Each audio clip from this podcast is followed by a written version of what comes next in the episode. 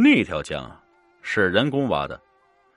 我姨爹的他父亲年轻的时候就挖过。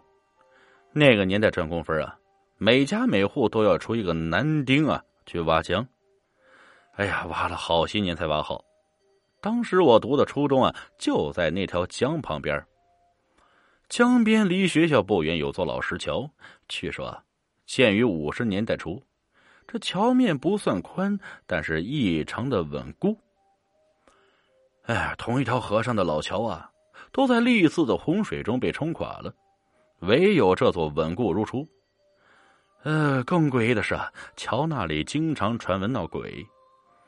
这小时候啊，农村孩子很皮啊，那条江也不是特别的深，尤其是江边还没没过小腿啊！这夏天放学，我们那些学生都会扎起裤腿顺着江边是摸鱼抓螃蟹。嗨，但大家也知道啊，螃蟹喜欢藏在石头底下或者石头缝里。当时那个桥下有很多石头，简直就是一个抓蟹圣地，所以啊，吸引了很多小孩子去那里。直到有一次。不知道谁在那桥底下发现了很多女人，跟猫仔差不多大小啊，捏的那是栩栩如生，而且那些泥人还披麻戴孝啊，有一些还抬着泥巴做的棺材，还有引魂幡什么的，都用着泥巴捏出来。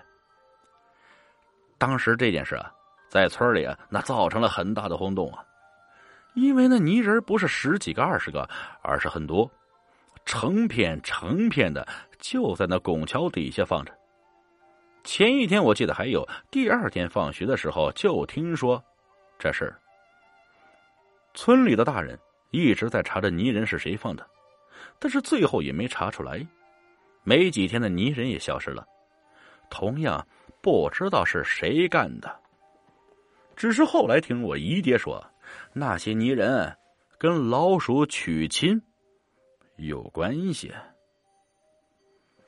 再接着说一下啊，这个石桥，这个石桥呢是用石头给垒的。修这种石桥到最后，有一块石头叫做压桥石，在桥的正中间，很明显就能看出来。当时我们学校因为比较娇啊，老师一般都是住在学校宿舍，只有星期天才能回一次家。有一次啊。一个女老师，因为从家里回学校晚了，天快黑了，从桥上走过的时候，说自己的影子突然不见了。这后来嘞，没几天就死了。听镇上的人说，是因为他的影子被压桥时压住了，这代表魂儿啊就被封死了，所以人就没了。还有一次是发大水啊，上游冲下来一口棺材，你说这是恰巧不巧啊？这就停在了那个桥下面，很是奇怪。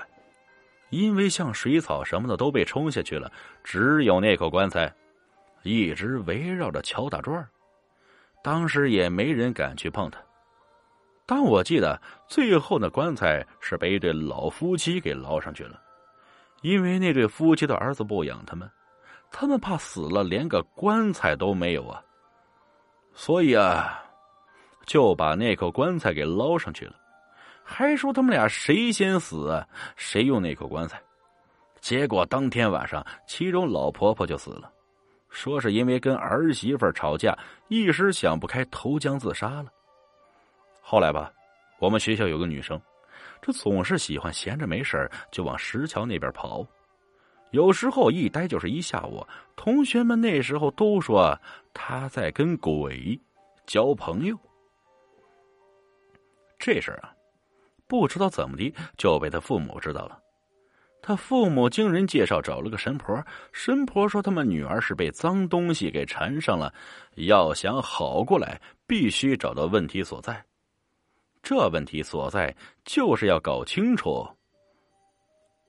缠上他们女儿的，到底是个什么东西？当时啊，有人说是那个前段时间投河自杀的老婆婆，也有人说，是那个魂儿被封死的女老师，还有人说她可能是被老鼠娶亲了，但最后那个女同学却亲口说是个小女孩，还把那个小女孩的名字、父母姓名，甚至是家住在哪儿都说了出来。当时镇上的人一合计，别说，还真有人知道那个小女孩。知道那个小女孩的是个老人，一提起这个小女孩，他就老泪直流啊。最后在众人的催促下，才把当年的事情还原。说是在五十年代啊，那会儿当地还没有这个学校，这个镇子也还只是一个村子。那时候啊，三年自然灾害，村子受灾很严重，饿死了不少人。上报给政府后，政府决定啊调粮救济，另一边安排村里的人尽快是把桥修好，这样到时候运输也会方便很多。大家可能猜到了啊，没错啊，当时村里人修的那座桥就是初中学校旁边那座总是传闻闹鬼的老石桥。